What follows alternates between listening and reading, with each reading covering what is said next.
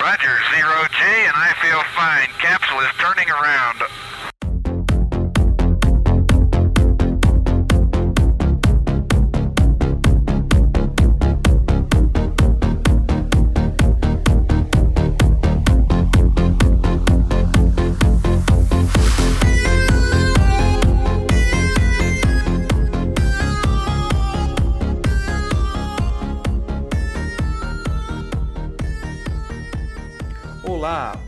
Dia, boa tarde e boa noite. Sejam bem-vindos a mais um episódio do nosso querido e amado Musubi Podcast. Como nem tão sempre, novamente estou eu aqui apresentando o programa, porque vamos começar uma coisa diferente. Como vocês viram no título, a gente vai começar, né? Saímos de uma minissérie agora sobre copyright. Se você não ouviu, por favor, escute. E nós entraremos agora em uma minissérie falando sobre empreendedorismo no Brasil. Como empreender no Brasil. Faremos uma série de entrevistas. Agora você pode até estar se perguntando por que, que ele ainda não né, se apresentou e anunciou o Edgar. Bem, como sempre, eu sou o Regis, o seu não tão sempre host, e ao meu lado virtualmente, Edgar. Hoje ele será o nosso querido e amado entrevistado. O episódio vai ser dele, porque, para quem não sabe, o Edgar ele trabalha é, já com internet há um tempo, ele trabalha pela internet há um tempo, ele é UX designer, ele trabalha com. é, já trabalhou com desenvolvimento, já trabalhou em outras áreas, ele vai contar um pouco pra gente como é, é, ter né, uma empresa, entre aspas, uma empresa virtual, como é fazer esse tipo de trabalho, quais são as coisas que você precisa saber e o principal, quanto precisa valer o seu negócio. Edgar? Boa noite, meus queridos, meus amados. Cara, então, é... trabalhar com ser UX designer, ser ex-desenvolvedor, né? trabalhei muito tempo com .NET, pasmem, é, sofrimento tremendo, lágrimas para tudo quanto é lado. É, trabalhei também como desenvolvedor web, não, não necessariamente na parte de desenvolvimento, mas na parte de administração né, de servidores. Uhum. E muitas lágrimas também, lágrimas, lágrimas, lágrimas para tudo quanto são lados. Você nem imagina quantas lágrimas eu já derramei. Imaginamos. É, cliente ligando, três da madrugada, telefone toca, servidor cair, tem que botar no alvo, se você acorda em pânico, meu Deus, né, e coisas do gênero. Uhum. É, Mas é basicamente isso, gente. Além de ser o host do Musu Podcast, eu também sou ex designer. Então, vamos lá. É, Vamos começar aqui pelo começo. Qual o papel do designer nesse momento de pandemia? Ele vai. O, o designer, prontamente, ele antes de tudo é um agente da comunicação, certo? Antes de qualquer coisa, o designer é um agente de comunicação. Tudo que nós fazemos na nossa profissão é para gerar comunicação, seja ela visual, seja ela de interação, seja ela audiovisual, né? Se- seja ela por, por tato, independentemente do, do modelo de interação que isso vai acontecer. Mas enfim, o papel do design é esse, é ser um agente de comunicação. O que nós precisamos ser nesse momento de pandemia é um agente de comunicação consciente. Eu tenho a impressão que as pessoas quando se perguntam, quando as pessoas geralmente fazem a pergunta sobre o papel do designer, elas raramente estão se referindo ao, ao profissional designer, né?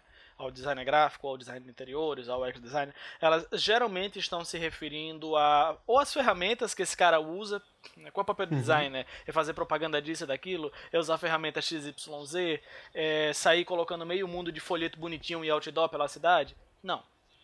Esse não é o papel do designer.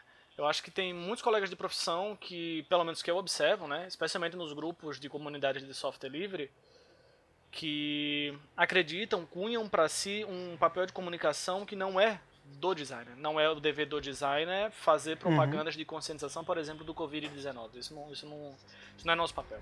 Né? Isso é o papel dos órgãos. Se esses órgãos nos contratam e tentam usar as nossas habilidades de transformar né, essa mensagem, algo audiovisual, algo gráfico, etc., ótimo, maravilhoso. É, mas não é o nosso papel tomar as rédeas e tentar fazer esse tipo de comunicação, porque acho que a máxima do design é você não é o seu usuário.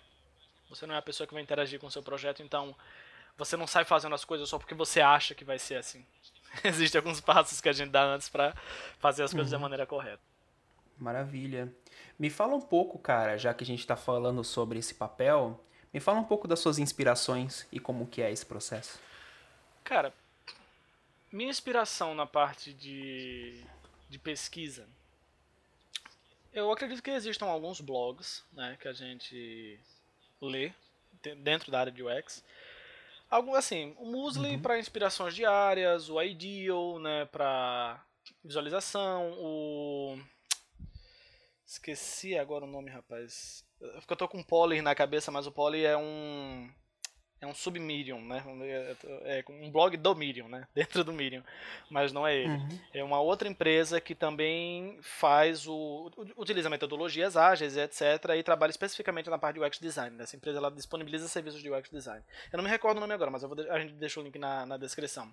A gente deixa o link é, na descrição, Ideal, não se preocupe. Principalmente, porque ela tem o seu próprio modelo. Existe um modelo Ideal, né, de produzir. Então, assim, como você tem a Agile, Scrum, existe o, uhum. o Ideal. Né? Então, assim, ler as matérias dele, para mim, são, é essencial. Porque ela sempre faz um shift, cara, na maneira como eu penso.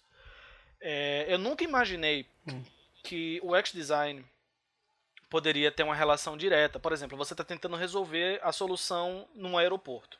Você tem um aplicativo de aeroporto, você tem que ajustar o fluxo das pessoas, tá, tá, para receber ticket, etc. Só que eu nunca imaginei na minha vida que um aeroporto fosse algo muito próximo de um hospital.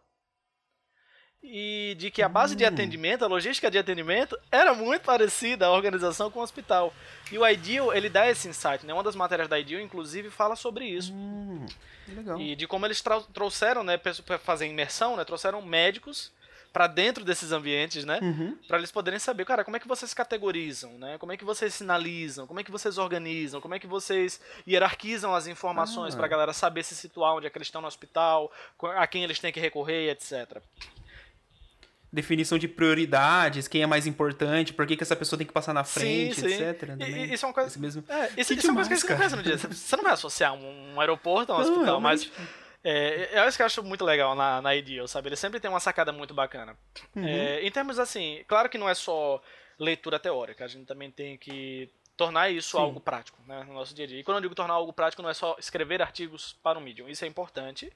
A gente tem que fazer isso porque isso ajuda a gente a fixar a teoria, mas a gente também tem que botar a mão na massa, sem ter aquele velho medo de errar. Né? Você dentro, dentro de uma área de criação, Sim. você não pode ter um medo de errar. Se você tiver um medo de errar, você não vai fazer as coisas e aí você não vai conseguir aprimorar nada. Vai ficar tudo uma merda. E... Mas é, é interessante esse pensamento fora da caixa seu de, do UX, realmente você pensar fora. É um pens... Esse eu acho que é o verdadeiro pensamento fora da caixa, né? Esse que você exemplificou aqui para mim. Não, mas é, são coisinhas assim que a gente passa despercebido. É, se eu fosse dizer assim, é só profissional? É só o campo teórico? Não, assim, livros. Ah, cara, o básico, né? O, o design, The Design of the Everyday Things, do Nilson Norman, né? Porque quando a gente fala em UX Design, não tem como não falar da, da NNG, né? A Nilson Norman Group. É... Uhum. Além desse, você vai ter Don't, Let, Don't Make Me Think, do Steve Krug. Esses dois eu diria que são a base. Se você uhum. quer entender o mínimo de UX Design, entender do que é que se trata, você tem que ler esses dois livros para poder ter uma base assim, ah, tá, uhum. entendi, a profissão se trata disso. Porque, por exemplo, as pessoas costumam colocar fotos de um ketchup, aquela, aquela é clássica. Eles colocam a foto de um ketchup para cima e um ketchup para baixo. E eles falam que o ketchup para baixo é o X, né? E o ketchup para cima ali é o Y. Que é para dizer assim, ah, isso aqui é só o Y, isso aqui é o X. Não. Os dois são Y. Tanto o ketchup para cima quanto o ketchup para baixo. O X é o momento em que você pega aquele produto e começa a utilizá-lo. Isso é o X. É o momento da interação, é a sua interação com o produto. Não é à toa que o nome é User Experience. É a experiência que você uhum. tem. Pra, só para situar então para a galera que está uh, tá um pouco de fora, já que às vezes pode ter alguém que caiu aqui de paraquedas só pelo, pelo foco né, do, do episódio, o quanto precisa valer o seu negócio. E o X, como o Edgar comentou, é experiência de usuário, user experience. É, é, como você interage com aquilo, com a tela do computador, como você interage com aquilo. Não precisa ser só o computador. Qualquer coisa é um user experience. Qualquer, quando você está dentro do mercado, como você interage com as prateleiras. É uma experiência de usuário. E, user, e UI é user interface, interface de usuário. É, é, é literalmente a tela que você vê ali, é o que você é o que você clica, o que você toca, o que você mexe. É, eu posso ter explicado um pouco errado, mas eu acho que é uma forma uma pouco mais leiga de se entender. É, né? Tudo, tudo que você vê é uma interface de usuário, né? E tudo que você interage, a sua interação é a experiência que você tem. É, se eu fosse citar pessoas, porque continuando, né? Assim, além do campo teórico que a gente precisa se fundamentar. Gente, tem mais livros, tá? Mas assim, se vocês quiserem realmente entender melhor da área, porque assim, eu, eu também não quero que o podcast fique muito uhum. técnico para a área de UX, é, porque eu acho que tem coisas mais interessantes que a gente pode pontuar, porque eu acho que a galera que veio para cá, elas querem saber, na verdade, como é que você trabalha é, à distância, né? Como uhum. é que uhum. você faz esse home office e tal. Perfeito. Mas assim, se vocês quiserem ter uma ideia uhum. muito boa do que é o X, eu sugiro que vocês acompanhem o canal no YouTube da Design Circuit, é o canal do Aparício Júnior. É um dos profissionais que eu mais admiro. Uhum. É, é, o meu professor na área de UX Design, né? Ele que me possibilitou essa migração, inclusive. Então, assim, recomendo que você veja os uhum. vídeos, porque lá o Aparício ele explica tudo muito bem explicado. É, ele, inclusive, vai abrir vagas para o curso dele, tá? O link também vai estar na descrição, caso vocês já estejam imersos na área de UX Design, queiram se ampliar e ter realmente um curso uhum. de qualidade, vai estar aí o link do Aparício. Aparício é nós, fazendo aquele joinha para você. É, mas assim, ele é um grande profissional, sabe? E eu acho que você precisa buscar grandes profissionais. A, a Zenia Rizuki, essa mulher é fantástica, ela é uma designer de produtos. Cara, os produtos dela basicamente os websites que ela constrói, as experiências que ela constrói, meu irmão, nossa senhora, monstruoso, uhum. é monstruoso aquilo. É, eu diria que a cada 10 sites que ela faz, 8 estão no AW Awards, cara. Se você for no AW, WW Awards, gente, é tipo assim, o Oscar dos websites. E essa mulher, basicamente, uhum. de 10 que ela faz, 8 estão no Oscar. E não é indicada, é recebendo. Então. É, incrível. Sabe? Cara, é fantástico. É, o Bruno Jankowski é outro cara que eu admiro muito. É, ele é designer gráfico uhum. brasileiro. Ele, ele é especializado na área de branding, né? Então, criação de marca, identidade e tal. É com ele. Eu acho fantástico o profissional que ele é, porque Bruno, ele. Todos esses profissionais que eu tô falando, gente, eles têm uma comunicação além da área deles. Eles têm uma comunicação com o mundo à volta Sim. deles, de uma percepção e interação, não é um distanciamento frio de uma visualização teórica do que é o designer e uma aplicação fria dele. Não. É uma compreensão de que o design não é uma plataforma que abastece de si mesmo. E que ele precisa. Uhum. E para quem para quem estiver curioso, a gente vai deixar os links na descrição. O Bruno, por exemplo, vai estar aqui na descrição o episódio no qual ele fez uma entrevista com a gente, né? A gente entrevistou o Bruno e para quem ainda não, não lembrou, é aquele nosso entrevistado que, além de designer, é um sim, monge. Sim. então, então, assim, foi, foi um papo maravilhoso. Eu acho que ele foi um papo do Musubi, antes do Musubi ser o Musubi. Ele foi um dos primeiros, assim. Ele foi, na verdade, o que fez a gente abrir a cabeça e falar: a gente precisa falar um pouco mais do que a área técnica. Né? Então, recomendo vocês escutarem lá, voltem os episódios, escute, vai estar aqui na descrição caso você esteja num feed fora, não, não esteja encontrando dentro do seu feed. E sem querer te interromper, mas já te interrompendo, assim como o Jô Soares muito fazia, é, deixa eu perguntar para você, entrando agora no cerne do papo, certo.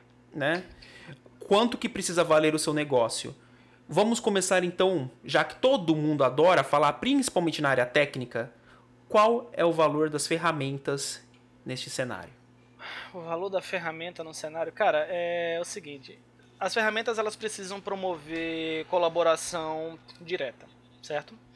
Se você está criando algo do qual seus stakeholders, o seu cliente ou outros designers, desenvolvedores, etc., não podem participar, não podem visualizar, essa com certeza não é uma boa ferramenta, com certeza é uma ferramenta que vai lhe dar muita dor de cabeça e vai criar mais bloqueios do que. Assim, vai criar mais problemas para você resolver do que soluções. Então é importante que você pense sobre uhum. isso. As suas ferramentas se integram umas às outras e mais importante do que isso, elas facilmente é, possibilitam o compartilhamento com os seus clientes, com os outros participantes no desenvolvimento desse projeto, porque você vai precisar exibir em algum momento o que você está fazendo para o seu cliente para entender se aquilo está realmente de acordo, está alinhado, né? Com aquilo que foi proposto inicialmente uhum. é, ao longo do desenvolvimento. Você vai ter que mostrar isso para o seu desenvolvedor para que ele possa lhe dizer o que é possível, o que não é possível e etc. Para que ele possa entender também que tipo de interação você está buscando. Então essas ferramentas precisam possibilitar uhum. a integração. Se elas não possibilitam, simplesmente não são boas ferramentas. Perfeito. É, vamos agora Sim, é só dando essa pincelada, porque o que acontece, né? Quando a gente escuta uma pessoa falando que vai começar o, o, seu próprio negócio, tipo, nossa, eu quero começar a trabalhar com tal coisa. A primeira coisa que a pessoa faz, principalmente se ela já é, tem um ponto de vista mais técnico, é procurar quais são os softwares ou ferramentas, o que, que eu preciso aprender para saber aquilo. Só que muitas vezes, como você mesmo falou, ferramenta não passa de uma ferramenta. Você, eh, você precisa saber, ela precisa agregar valor, ponto. Porque eu vejo que muita gente acaba perdendo tempo e energia numa coisa que não faz muito sentido. Eu vejo, por exemplo, agora eu estou estudando edição de vídeo. É, você está começando a estudar edição de vídeo, a primeira coisa que você vê quando a galera está começando é: mas você deve usar o Premiere, você deve usar tal software, você deve usar tal. Amigo, você precisa usar um software que consiga comportar aquilo que você pretende fazer, mas esse é o ponto. Ela, é, a ferramenta ela tem que te dar apenas é, o básico para que você consiga compartilhar aquele conhecimento com as pessoas que você tem que compartilhar e que você consiga mostrar aquilo que você precisa fazer. A ferramenta ela tem o seu design. No... A palavra design no seu literal significa uhum. projetar. Então, cada ferramenta uhum. ela possui o seu design. Ela possui o seu projeto. Uhum. É, as pessoas elas sempre perguntam CorelDRAW, Illustrator, etc. É uma frase do Bruno que eu adoro bastante e que se aplica a qualquer situação quando a questão é essa, na verdade, né? não qualquer situação, especificamente nessas situações, que é um bom lápis uhum. nunca fez nenhum grande desenhista. Perfeito. Então não faz diferença. Uhum. Então, é só mesmo uma pincelada por cima para a gente poder entrar, então, é, mais uma parte importante, assim, que eu acredito que seja uma das que realmente trouxe as pessoas para ouvir a gente aqui. Como é ser um profissional liberal em meio à crise? Como é viver de forma independente, se mantendo com o seu próprio trabalho fora do da CLT, dentro da MEI aqui no Brasil que a gente trabalha, né, dentro ou da informalidade entre grandes aspas, é, como é ser esse tipo de profissional ainda mais em uma crise que a gente está enfrentando como hoje? É, o profissional liberal ele não, ele não está enfrentando a crise agora somente. O profissional liberal ele vive na crise. É, como jornalista, sabe? O jornalista é uma profissão que já nasceu em meio à crise. Então, uhum. não, não tem como você ser um profissional liberal. Por exemplo, se você é um tipo de pessoa que busca estabilidade, se você é um tipo de pessoa que busca o não enfrentamento de problemas, a reinvenção, essa não é uma área para você. Você vai ter muitos problemas aí. Uhum. Porque uhum. você vai ter que constantemente reinventar sua marca, seus serviços e você mesmo como indivíduo, porque senão você vai perder lugar no, lugar no mercado, sabe? Existem questões que você não pode perder na relação da sua essência. Mas você precisa ser uma pessoa que está constantemente estudando e antenada ao que está acontecendo para que você possa dar segmento né, ao que você está fazendo. Senão simplesmente sua profissão morre. Maravilha. É, realmente. Eu acho que quem procura estabilidade não. Tipo, procura aquele mundo 100% estável de. Quem quer, quem quer estabilidade é. faz concurso público. Eu MEI, cara. É, o MEI é como um jogador de poker. Uhum. Né? Eu, eu adoro essa analogia porque. Não é, é todo mundo pensar, ah, mas como assim um poker? Porque o poker é um jogo de enganação, né? Você tem que saber blefar e tal. Então você está me dizendo que o MEI ele engana os seus clientes? É... Não, o MEI ele não, não engana o cliente é, o blefe é uma coisa mais sucinta no jogo. Ele é extremamente relevante, porque saber blefar é saber fazer as suas apostas de maneira correta, certo? Não basta uhum. você, ah não, mas eu tenho segurança de que eu posso investir. É, tudo bem, você tem a segurança de que você pode investir um milhão. Mas a questão é, por que, que você uhum. vai investir um milhão direto ali? Sabe, se você blefar certinho, todo mundo uhum. investe um pouco, e você começa a tirar um pouco de todo mundo. Você começa a buscar é, recursos em cima de todos ali. Cada um pode acabar Perfeito. lhe cedendo um pouco daqueles recursos, por relação de consultoria que seja. Mas isso quer dizer o seguinte: se você faz uma aposta muito alta, todos que estão na mesa recuam. Você tem que saber jogar o jogo, uhum. sabe? Não adianta você achar que porque você tem um cliente você já vai sair empurrando para ele um valor na cara dele. Se você fizer isso, ele recua na hora. Uhum cliente ele não quer falar sobre valor antes de falar sobre o, o problema. Você tem que entender o problema, ouvir o problema. E você vai ter que saber vender a sua solução. Porque se você diz que sua solução vale 5 mil, cara, ela tem que valer 5 mil. Então, assim, eu acho que o misticismo é. E eu, eu já estou pulando essas partes porque eu acho que ficaria muito prolixo a gente acabar discutindo certas coisas. De. Ah, mas uhum. é a reflexão um pouco e tal. Não, já está feita. É, basicamente, cara, se você está cobrando 10 mil reais, o seu trabalho tem a responsabilidade, a cobrança e o valor de 10 mil reais. As coisas elas não são de graça, elas não acontecem do nada. A gente tem um péssimo hábito de achar que porque o profissional é liberal, ele, sei lá, pega um cliente internacional, cobra mil libras por um trabalho. Esse trabalho tem que valer mil libras, cara. Porque se ele não valer, não é o nome da Coca-Cola que está em jogo, é o seu. E o MEI é o nome dele. Você é um uhum. profissional liberal, as pessoas vão reconhecer pelo nome que você tem. Então, assim, elas vão lhe referenciar e também vão lhe condenar pelo seu nome. O seu nome é a sua branding, a sua marca é a sua identidade. Se você presta um serviço porco, as pessoas vão dizer que você faz um serviço porco. E não se engane. A gente tende a achar que o mundo é um lugar muito grande, o mundo é um lugar muito pequeno. E as informações hoje Sim. correm muito rápido. Você presta um serviço mal ali, uhum. nossa, vai pulando de pessoa em pessoa ali no LinkedIn, no meio profissional, nossa senhora, isso circula rápido. Cara, esse profissional é um merda, não pegue ele e tal. O cara já lhe desrecomenda, fica tudo uma bosta. E a vida como profissional vai ficando cada vez mais difícil, entendeu? Então, assim, antes de saber ganhar dinheiro, você tem que primeiro saber qual é o valor do seu trabalho. Onde é que ele se encontra? Que tipo de valor você entrega? Você tem os conhecimentos para assumir esse risco que você está assumindo? Ou você não tem? A gente também tem que saber dizer não. Né? Muitas das vezes a gente aceita o trabalho uhum. do cliente porque a gente quer ganhar o dinheiro. Mas a gente precisa entender que para ganhar o dinheiro a gente também precisa saber fazer o trabalho. E eu digo isso porque eu também já fiz muito isso na minha vida. Já disse sim para clientes que eu não sabia fazer o trabalho, tive que desistir do projeto. No meio do processo. Uhum. Isso, isso gera, assim, um, uma imagem muito negativa sua. Sabe? Não condena a sua carreira para vala, mas, uhum. claro, depende da, da regularidade com que isso ocorre. Mas, basicamente, é importante que, assim, você é um profissional liberal, aprenda sobre storytelling. Se você não sabe storytelling, você não serve para ser um profissional liberal. E eu não estou de sacanagem. Você vai vender a sua imagem, você vai vender o seu serviço, cara. Se você não sabe vender o seu serviço, as pessoas vão pagar 400, 300, 600 reais e você vai bater palmas achando que esse é o seu valor, e não é. Você precisa saber vender uhum. o seu serviço, sabe? Não, não basta também ser um cara muito inteligente. Se é um cara muito inteligente que não sabe vender, você não vende nada. Você é um cara que está com a mão boa de poker na mesa. Você não sabe blefar, você não vai ganhar o jogo. Tem que saber blefar. Tem uhum. que saber fazer o storytelling. Então, basicamente, antes de você saber o quanto que você pretende, o quanto que você pretende cobrar daquele serviço, você precisa entender qual o valor que você investe daquilo e o quanto vale o seu trabalho. Claro que existe a flexibilidade, Perfeito. né? Você tem que ser flexível e entender que assim, ah, eu sei qual é o valor do meu trabalho, ótimo. É, meu trabalho, diga, ele vale, sei lá, tanto e eu tenho um teto de quanto eu posso cobrar. Inclusive, no curso da Paris tem ensinando uhum. isso, tá, gente? Vai. Design de circuit aí. Vou, vou, colocar umas imagens piscando assim, sabe? Design de circuit. é, o que é que acontece? Existe um teto, certo? De, do para mais que você pode levar e do para menos, tá?